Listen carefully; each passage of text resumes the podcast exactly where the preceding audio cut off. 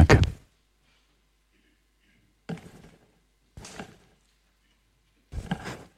Schönen guten Morgen. Ich weiß nicht, ob alle mich kennen. Ich bin Uli Neuenhausen, verheiratet, vier Kinder, die aber nicht mehr im Haus sind. Drei sind auch schon verheiratet. Ähm, arbeite seit 34 Jahren in Bergneustadt beim Forum Wiedenest und bin da seit zwölf Jahren der Leiter. Was macht man als Leiter, werde ich manchmal gefragt. Ganz einfach, man guckt, dass alle anderen arbeiten und verantwortet das. Ich mache das sehr, sehr gerne, weil mir liegt Mission am Herzen und äh, ich habe ein, ein, großes Anliegen dafür, dass Gottes gute Botschaft weltweit bekannt wird. Und Wiedenest ist dafür eine ideale Organisation auf allen Ebenen. Menschen ausbilden, Missionare entsenden, Konferenzen anbieten, um was wir machen können an dieser Stelle. Ich hatte heute Morgen schon ein schönes, ermutigendes Erlebnis. Ich denke, ähm, ich lasse euch mal daran teilhaben, einfach weil ich mich gefreut habe, wie Gott handelt. Ich wollte tanken gehen an einer Tankstelle, die so eine Säule hat, an der man seine Karte reinsteckt und ähm, dann seine Nummer eingibt und dann die Zapfsäule wählt. Ich denke, ihr kennt das. Und ich kam dahin, da stand eine Frau vor der Säule und dachte, gut, sie ist gleich fertig. Und dann sagte sie, ich stehe hier schon eine Dreiviertelstunde, es passiert nichts und meine Karte hängt fest. Ich bekomme sie nicht heraus. Und dann habe ich versucht zu helfen, merkte, wenn ich die Karte rausziehe, dann ist sie kaputt. Und ähm, naja, wir haben dann alles Mögliche gemacht, äh, einen Geldschein reingeschoben, der kam wieder raus, auf alle Tasten gedrückt. Und es klappte irgendwie nicht. Und ich dachte, hm, vielleicht sollte man beten, aber ich wollte die Frau auch nicht überfahren, habe dann leise gebetet, Gott, mach irgendwas, dass diese Karte rauskommt. Und dann leuchtete ein Licht orange und ich sagte, Augenblick, ich versuch's mal, nahm die Karte und konnte sie so rausziehen. Ich konnte selber nicht fassen. Die Frau fiel mir spontan um den Hals. und ich dachte, okay, ich sage ihr wenigstens noch, dass ich gebetet habe, habe ich auch gemacht. Und äh, dass ich begeistert bin, was Gott tut. Mit dieser starken Ermutigung stehe ich hier und sage, Halleluja, wunderbar, wir erleben Wunder. Und ähm, lohnt sich zu beten. Das war dann, was ich auch dachte. Ich dachte, Gott, sagst es immer wieder, es macht Sinn zu beten. Verrechnet. Genau. Ich möchte euch eine kleine Rechenaufgabe geben. Klar, bei so einem Titel. Vielleicht kennt ihr das. Das ist ein altes orientalisches Rätsel. Und ich muss zugeben, ich kenne das schon sehr lange, aber ich habe lange nicht verstanden, wie sich das rechnerisch lösen lässt. Es geht um einen Mann im Orient, der relativ wohlhabend ist. Er besitzt äh, 17 Kamele. Kennen das alle schon? Okay, er besitzt 17 Kamele und drei Söhne. Und als er im Sterben liegt, beschließt er, dass diese Kamele folgendermaßen vererbt werden an die drei Söhne. Die Hälfte der Kamele bekommt der erste Sohn. Ein Drittel der Kamele bekommt der zweite Sohn und ein Neuntel der Kamele bekommt der dritte Sohn. Bedingung ist, die Kamele dürfen nicht geteilt werden, also nicht geschlachtet und aufgeteilt werden.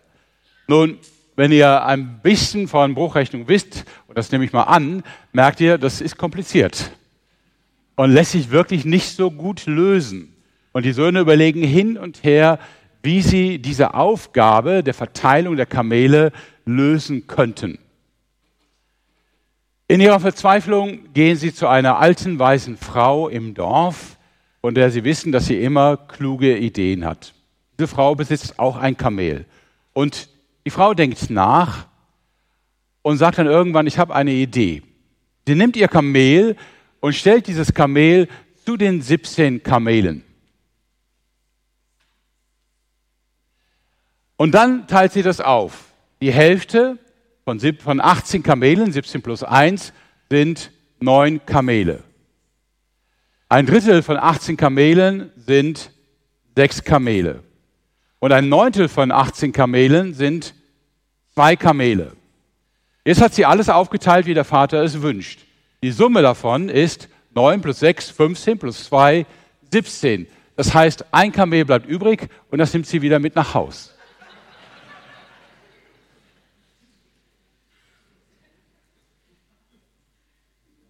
Ich denke, ihr haltet das aus, im Gottesdienst jetzt nicht die ganze Zeit überlegen zu müssen, wie rechnet sich das, ja? Ihr könnt mich aber gerne nachher beim Kaffee ansprechen und fragen. Es gibt schon eine Lösung dafür, warum das so möglich ist. Aber wir sehen, dass das Rechnen nicht so einfach ist. Und tatsächlich geht es heute in der Geschichte um Rechnen. Darum, wir haben es schon gehört in der Textlese, dass ein Gutsbesitzer sehr ungewöhnlich vergütet, Lohn zahlt. Und ähm, das ist ja ein Gleichnis, das uns etwas über Gott und auch über uns sagt.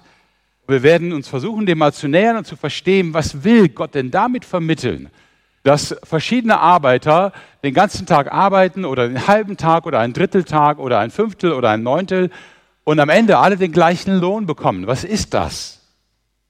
Hört sich an wie die Grundsicherung oder ähnliches. Aber was ist hier damit gemeint? Dieses Gleichnis steht nicht zufällig in Matthäus Kapitel 20. Davor haben nämlich die Jünger schon gerechnet.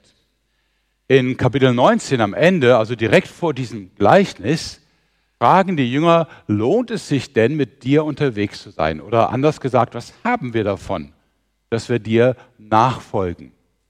Und das war tatsächlich sehr kalkulierend, sehr rechnerisch gemeint, denn sie haben gerade erlebt, wie Jesus einem jungen, reichen Mann sagte, wenn du ewiges Leben haben willst, verkaufe alles, was du hast und gib es den Armen. Und die denken, ups, haben wir gar nicht gewusst, dass Nachfolge so teuer ist. Sie fragen jetzt, Petrus vor allen Dingen, was springt denn dabei raus, dass wir mit dir unterwegs sind? Und Jesus sagt, ihr werdet hundertfach empfangen, jetzt schon in dieser Zeit und auch in der kommenden Zeit.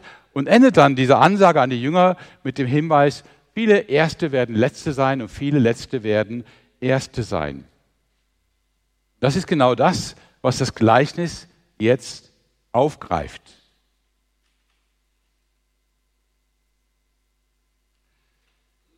Mit dem Himmelreich heißt es, ist es wie mit einem Gutsbesitzer, der sich früh am Morgen aufmachte, um Arbeiter für seinen Weinberg einzustellen.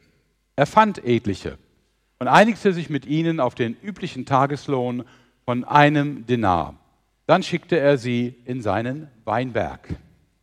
Also bis hierhin haben wir eine ganz normale Geschichte, so wie sie alltäglich passierte und auch heute passiert. Tagelöhner sind Menschen, die keine feste Anstellung haben, sondern jeden Tag neu Arbeit dann hoffentlich angeheuert werden und dann für den Tag auch bezahlt werden. Ein Denar ist dann so viel, dass sie für sich selber und ihre Familie Essen kaufen können. Also alles ganz normal. Dann heißt es weiter, gegen 9 Uhr ging dieser Gutsbesitzer wieder auf den Marktplatz, sah dort noch andere untätig herumstehen.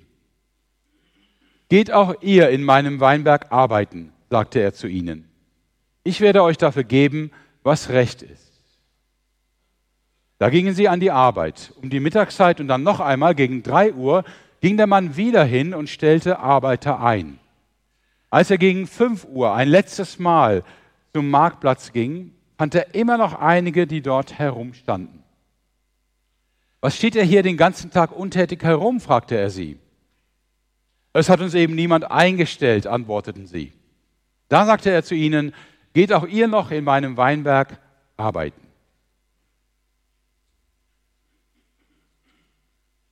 Mehrmals am Tag geht der Gutsbesitzer los und stellt Leute ein. Und natürlich, je später am Tag es ist, desto weniger werden diese Leute arbeiten. Das letzte Mal, als er geht, ist ungefähr eine Stunde vor Feierabend. Und das ist schon ein bisschen erstaunlich. Ich meine, die Leute werden angestellt, sie gehen los, wahrscheinlich zehn Minuten bis zum Weinberg. Sie fragen, was sollen wir tun? Sie fangen an. Und kaum, dass sie angefangen haben, ist die Arbeit schon wieder vorbei und sie gehen zurück und lassen sich ihren Lohn zahlen. Seltsam, oder?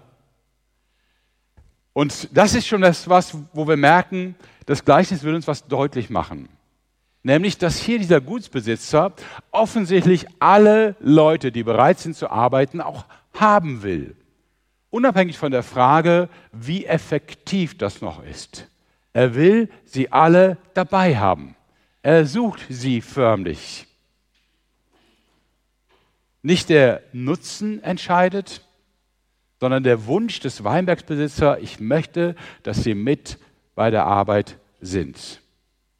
Und darin wird deutlich, was vorher in einigen Geschichten in Matthäus schon angedeutet wurde, unmittelbar vor dem Text, den wir hier haben, nämlich, dass Gott alle Menschen sucht, auch die, mit denen wir gar nicht rechnen. Kapitel 19 zum Beispiel kommen Kinder zu Jesus und Jesus sagt, solchen gehört das Reich der Himmel. Die Jünger haben eher ein Problem damit, weil sie meinen, Kinder stören. Jesus sagt, nein, umgekehrt. Kinder sind eigentlich viel weiter als die Erwachsenen. Sie haben schon die Voraussetzungen, nämlich die Bereitschaft zum unbedingten Vertrauen. Sie haben die Voraussetzung, dass das Reich der Himmel ihnen gehört. Dann geht es um Frauen, die Frage, ob man sich scheiden lassen darf oder nicht. Und Jesus macht klar, ja, Frauen müssen geschützt werden. Frauen galten im Orient nichts. Sie waren wahre Besitz des Mannes. Sie wurden von Eltern verheiratet, oft nach strategischen Gesichtspunkten. Jesus sagt, doch, sie verdienen Schutz, sie haben Würde. Dann kommen Blinde in die Nachfolge von Jesus nach diesem Gleichnis. Blinde galten als besonders geschlagene Menschen. Vor allen Dingen Menschen, die möglicherweise das verdient haben oder durch die die Lebensführung der Eltern gestraft wurden. Jesus heilt Blinde und er nimmt sie auf. Dann geht es bei den Jüngern darum, wer ist eigentlich der Erste und wer ist der Letzte. Ihr erinnert euch, das war schon das Thema, was Jesus beim Geld anspricht. Viele Letzte werden Erste sein, viele Erste Letzte. Dann fragen die Jünger, wer ist der Chef? Ja, wer ist der Oberste? Und Jesus sagt, wer der Erste sein will, sei der Diener, also der Letzte. Schon wieder dieses Thema. Und dann nochmal 21, Vers 31, die Aussage von Jesus, dass Sünder im Himmelreich willkommen sind. Dieses Thema, Gott will alle, er will jeden dabei haben, er möchte, dass jeder sich engagiert, egal wie effektiv und wie nützlich und so weiter das ist. Dieses Thema ist quasi das Thema von mehreren Kapiteln bei Matthäus. Gott lädt ein. Gott lädt ein und sagt, du sollst dabei sein. Frag bitte nicht, ob du geeignet bist, ob sich das noch lohnt, ja? ob Gott so viel davon hat. Gott will dich. Dann geht die Geschichte weiter. Das heißt, am Abend sagte der Weinbergbesitzer zu seinem Verwalter, ruf die Arbeiter zusammen und zahl ihnen den Lohn aus. Fang bei den Letzten an und hör bei den Ersten auf. Die Männer, die erst gegen 5 Uhr angefangen hatten, traten vor und erhielten jeder einen Denar, also einen Tageslohn. Als nun die Ersten an der Reihe waren, dachten sie, sie würden mehr bekommen. Aber auch sie erhielten jeder einen Denar. Da begehrten sie gegen den Gutsbesitzer auf. Diese hier, sagten sie, die zuletzt gekommen sind, haben nur eine Stunde gearbeitet und du gibst ihnen genauso viel wie uns. Dabei haben wir doch den ganzen Tag über schwer gearbeitet und die Hitze ertragen. Jetzt wird die Geschichte komisch. Alle kommen jetzt vom Weinberg zurück zum Weinbergbesitzer und er hat da einen Tisch und eine Kasse und zahlt jeden aus. Und erstmal kriegen die, die zuletzt gekommen sind, die also am wenigsten gearbeitet haben, zuerst Lohn. Und sie kriegen viel, viel mehr, als sie verdient haben, einen kompletten Tageslohn. Gearbeitet haben sie nur eine Stunde und nicht zehn wie die anderen. Die anderen jetzt, die so lange gearbeitet haben, rechnen mit und denken, wow, wenn die für eine Stunde einen Denar kriegen, kriegen wir für zehn Stunden zehn Denare. Vielleicht nur fünf, aber immerhin.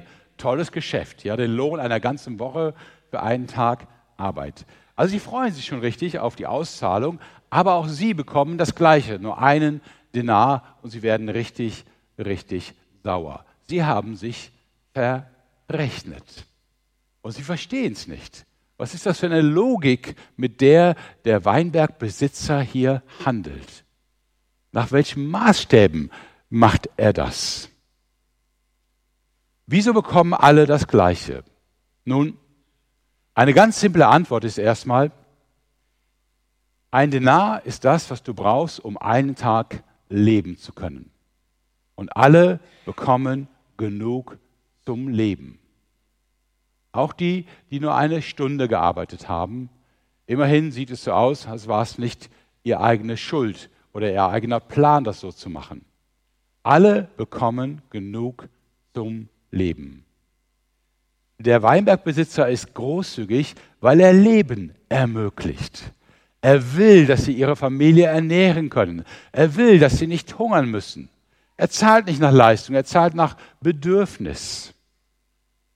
Und deswegen bekommen auch die, die lang gearbeitet haben, nur einen Denar, denn mehr brauchen sie nicht. Sie können davon leben. Das ist ein faszinierender Blick auf die Art, wie Gott rechnet. Gott sprengt unsere Vorstellung von Belohnung. Gott handelt völlig anders, als wir denken. Jeder ist für Gott wertvoll und Gott gibt, wie wir es brauchen. Unabhängig, ob wir Freund sind oder Feind, nicht Feind Gottes meinte ich jetzt, sondern miteinander, unabhängig vom Volk, von Familie, vom Einkommen, vom Stil, vom Beruf, vom Alter, von Bildung, von Leistung und noch viel mehr. Gott gibt, was wir brauchen und gibt nicht, was wir denken, was wir verdient haben. Das ist ja auch, was er den Jüngern klargemacht hatte.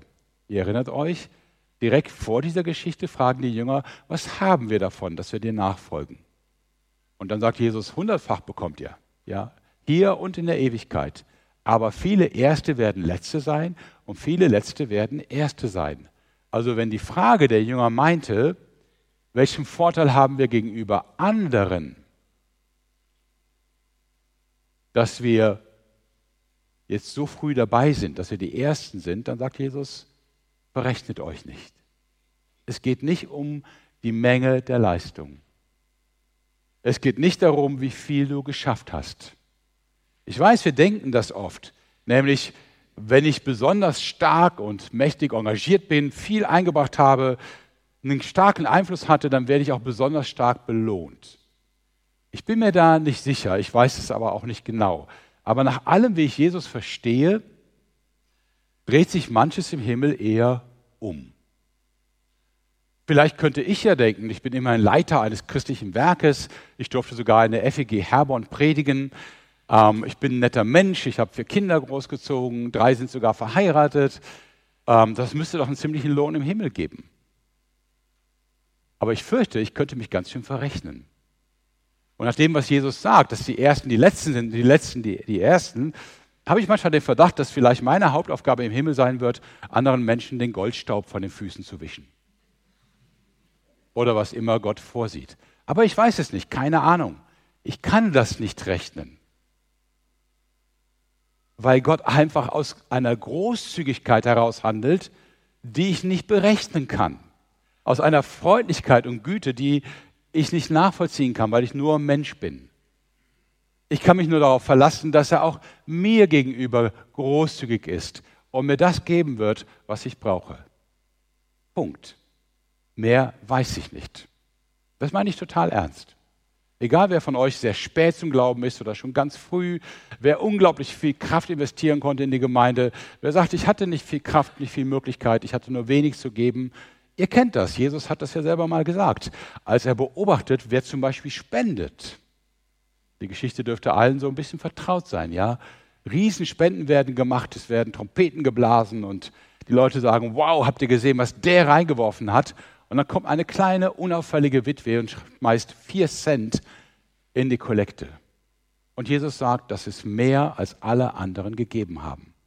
Wir verrechnen uns als Menschen. So wie wir rechnen, rechnet Gott nicht. Wir liegen einfach falsch. Und von daher ist es vielleicht weise, gar nicht zu viel zu rechnen. Das ist auch das, was letztlich der Gutsbesitzer jetzt den unzufriedenen Arbeitern sagt. Mein Freund, ich tue dir kein Unrecht. Hattest du dich nicht mit mir auf einen Denar geeinigt? Nimm dein Geld und geh. Ich will nun einmal dem Letzten hier genauso viel geben wie dir. Darf ich denn mit dem, was mir gehört, nicht tun, was ich will?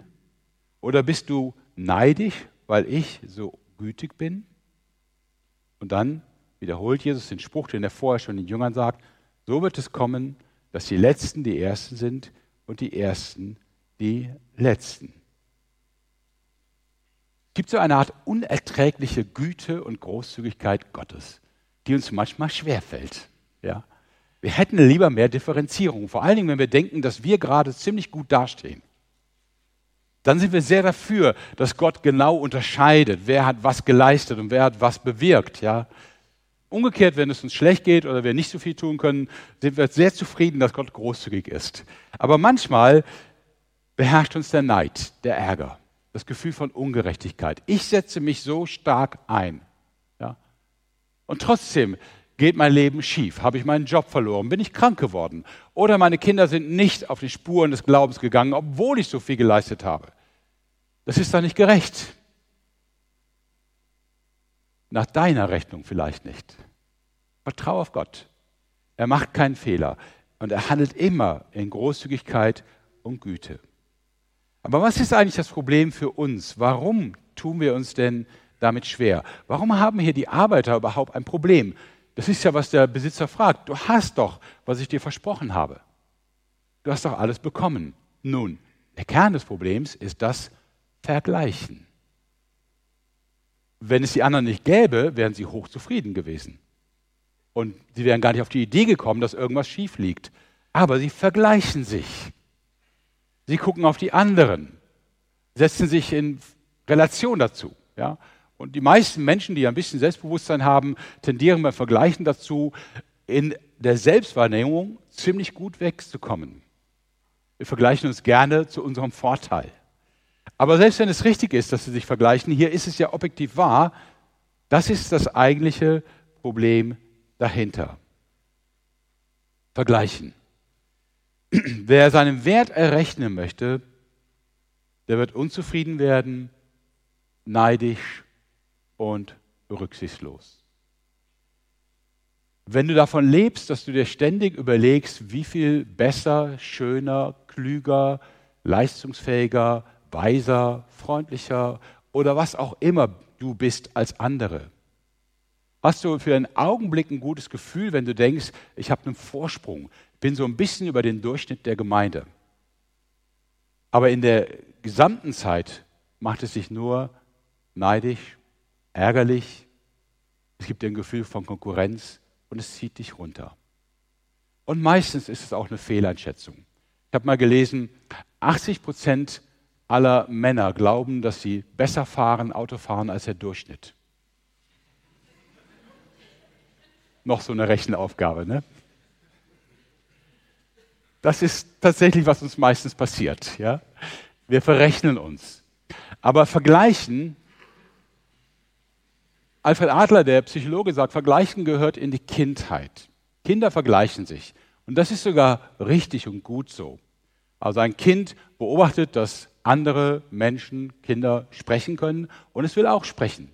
Es sieht andere laufen und es will laufen. Das heißt, da ist das Vergleichen sehr gut weil es motiviert und weil das Kind sich anstrengt, um etwas zu lernen. Das ist übrigens auch heute noch so. Vergleichen ist gut. Ja? Wenn ich irgendeinen Sportler sehe im Fernsehen, sage ich, boah, ich sollte mal wieder mehr Sport machen.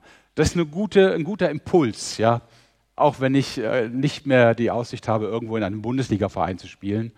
Aber Vergleichen kann motivierend sein. Und für Kinder ist es total wichtig. Wir Erwachsenen haben manchmal das Problem, dass wir damit nicht aufhören können dass wir ständig eine Latte anlegen und dass wir, je nachdem wie wir erzogen worden sind und wie unser Selbstwertgefühl ist, dass wir unseren Wert daraus bestimmen, wie viel besser oder weiter wir sind als andere. Und dann entstehen diese Dinge. Neid, Unzufriedenheit, Ärger, Rücksichtslosigkeit und was immer. Viele, viele Dinge, die nicht nur andere belasten, sondern auch uns selber. Die machen uns ja nicht wirklich glücklich.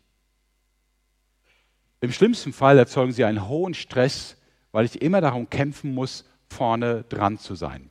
Ich bin damit gut vertraut. Zum einen, weil auch ich meine bestimmte Anzahl an Minderwertigkeitsgefühlen mit ins Leben genommen habe. Und zum anderen, weil ich zu den Babyboomern gehöre. Ich bin 60 Jahre alt, in den 60ern geboren und äh, meine Antwort, wenn man fragt, was war das für eine Generation, ist, wir waren Legion. Also viele. Ja. Meine Kinder haben mal gesagt, ich soll das mit Legion nicht sagen, aber okay. Wir waren immer viele, egal wo. Ja. Achterbahn bei der Kirmes, Riesenschlange davor. Bewerbung für ein Studium, hoher Numerus Clausus. Ja. Job, schöner Job an irgendeiner Arbeitsstelle, 100 Bewerber. Überall waren wir viele. Selbst auf der Bibelschule war es schwer, einen Platz zu kriegen, weil so viele Bewerbungen da waren. Überall. Und wir haben so ein Naturgefühl von Konkurrenz mitgenommen. Wir sind immer ein bisschen am Kämpfen und gucken, dass wir uns durchsetzen können gegen andere. Kann man ja nachvollziehen, aber es ist kein, keine Haltung, die für das Reich Gottes geeignet ist.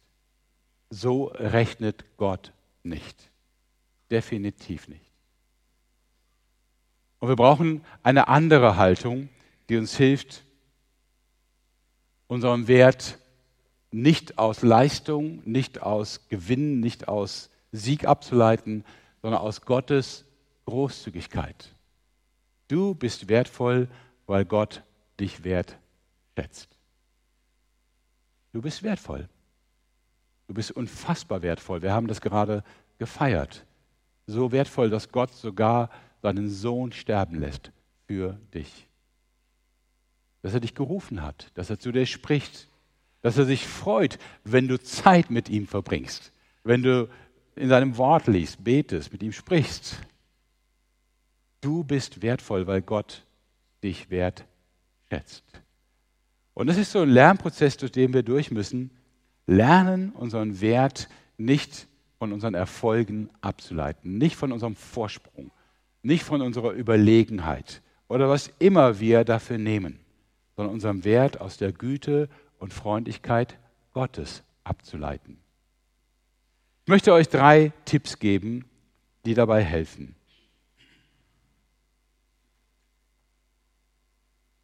Erstens Dankbarkeit. Habt ihr sicherlich schon oft gehört. Es ist wirklich eine geniale Haltung. Dankbarkeit macht deutlich, ich lebe, weil Gott es will. Und nicht nur das. Ich lebe auch, weil Menschen mir das ermöglichen. Ich lebe, weil ich ein riesen Umfeld habe, das für mich da ist. Selbst wenn ich einsam bin, lebe ich trotzdem vom Dienst und von dem Einsatz unzähliger Menschen. Ja. Also könnt ihr euch jetzt anfangen aufzuzählen. Ich sage nur mal zwei, drei Beispiele, wo wir abhängig sind und dankbar sein können. Ich bin zum Beispiel dankbar, ich habe mal ein paar Jahre in Pakistan gelebt und gesehen, ähm, was eine offene Kanalisation bedeutet. Also wenn Fäkalien in einem großen Kanal offen durch die Stadt fließen nicht nur duftmäßig, sondern auch krankheitsmäßig. Und ich bin dankbar, dass wir eine funktionierende Kanalisation haben. Und die ist nicht mit der Natur gewachsen, sondern die wird vom Menschen gebaut und sie wird vom Menschen gepflegt. Es gibt eine Unzahl von Leuten, die da runtersteigen, da Wasser durchspülen, Kameras durchlaufen lassen, alles Mögliche machen, damit es bei mir in der Wohnung nicht stinkt und damit ich nicht krank werde. Dankbarkeit. Dankbar, dass Strom da ist. Techniker sowieso. Ja? Ich bin hier, wo ich hier vorne stehe, abhängig von so vielen anderen, die mir zuarbeiten, damit ich das überhaupt tun kann. Dankbarkeit. Ja? Wir leben in einem riesen Netz von Beziehungen, in dem wir unglaublich viel empfangen. Und es hilft, sich das bewusst zu machen und dankbar zu sein. Die zweite Haltung, Freude über die Erfolge anderer. Das ist schwer, wenn man in Konkurrenz denkt. Man will sich ja am eigenen Erfolg freuen. Und es ist eine schwere Lektion. Man muss es üben. Mir ist es wirklich schwer gefallen. Ich bin, wie gesagt, Babyboomer mit ein paar Minderwertigkeitsgefühlen ausgestattet. Ich bin sehr auf Konkurrenz gepolt. Ja? Oh, ich kann richtig kämpfen. Meine Frau hat wirklich geschimpft mit mir und es war mir auch peinlich, dass sie sagt, du musst die Kinder mal gewinnen lassen, wenn du mit ihnen spielst. Ja. Und ich habe ein gutes Verhältnis zu meinen Kindern, aber äh, beim Spielen äh, merke ich, haben sie einen leichten Knacks. Und es tut mir auch leid, ich habe mich auch dafür entschuldigt. Ja. Ähm, ich weiß das vom Pastor Wilhelm Busch, der hat mal gesagt, der, ich weiß nicht, ob ihr ihn kennt, der hat das Essener Weigelhaus geleitet, eine riesige Jugendarbeit. Und er spielte total gern Schach.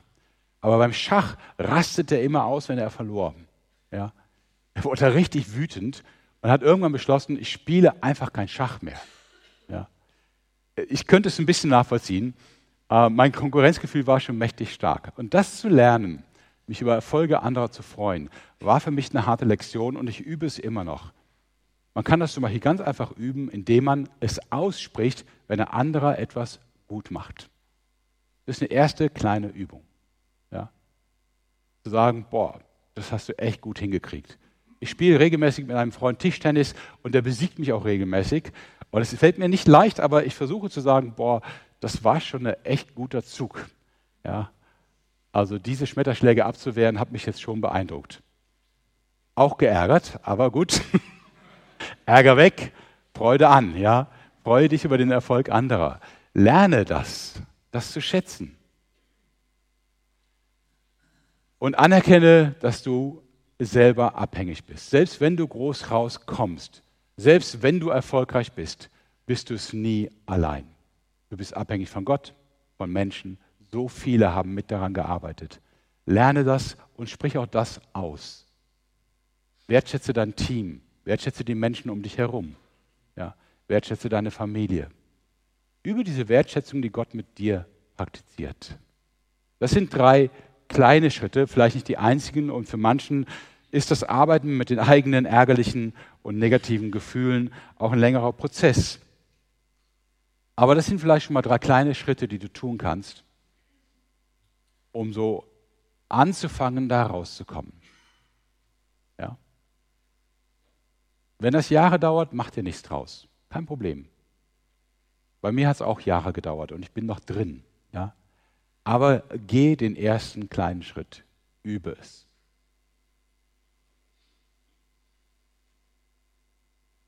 Bevor du dich verrechnest, zum Nachdenken. Wo fühlst du dich benachteiligt oder ungerecht behandelt? Egal ob jetzt zu Recht oder zu Unrecht. Wo fühlst du dich benachteiligt oder ungerecht behandelt? Was brauchst du, um dich gegen Ärger und für Dankbarkeit, Freude und Anerkennung zu entscheiden? Ich denke, ihr habt darüber bestimmt schon viele Botschaften gehört. Ich will es aber doch noch mal kurz ansprechen. Gott ist ein Vater voller Großzügigkeit Güte und Freundlichkeit. Manchmal ist aber unser eigener Vater unser Problem, weil er vielleicht nicht so ganz viel von diesen Eigenschaften Gottes wiedergespiegelt hat. Weil er vielleicht genau der war, der mir klargemacht hat, du musst kämpfen und gut sein, sogar der Beste sein. Es gibt auch Mütter, die so sind. Ich habe mal von meiner Frau gehört über das Buch Die Tigermutter, eine Chinesin in Amerika, die ihre Kinder auf Hochleistung erzieht. Und äh, da war immer die Regel, wenn die eine 1 minus in einer Klausur hatten, sagte die Mutter, eine 1 minus ist keine gute Note. Ist auch nicht, ist eine sehr gute Note. Aber sie hat die Kinder wirklich stramm erzogen und hart.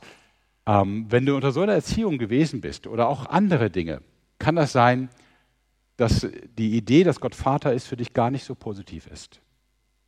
Dieses Gleichnis ist von Jesus gesagt, um ein Puzzlestein auszutauschen. Vielleicht ein falsches Vaterbild gegen ein gutes Vaterbild. Gott ist der Vater, der dir Leben gönnt. Und zwar unabhängig von deiner Leistung. Vielleicht musst du dir das hundertmal in den nächsten Monaten sagen, bis du anfängst, es zu begreifen. Gott gönnt dir Leben unabhängig von deiner Leistung.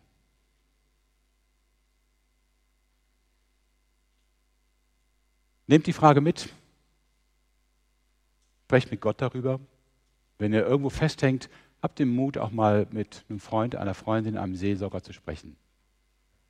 Betet darüber. Es gibt einen Heiligen Geist, der lebt in euch und er wird das verstärken, der wird euch helfen, diesen Weg zu gehen und er wird euch helfen, mit den negativen Gefühlen umzugehen und aus der Großzügigkeit Gottes heraus zu leben. Amen.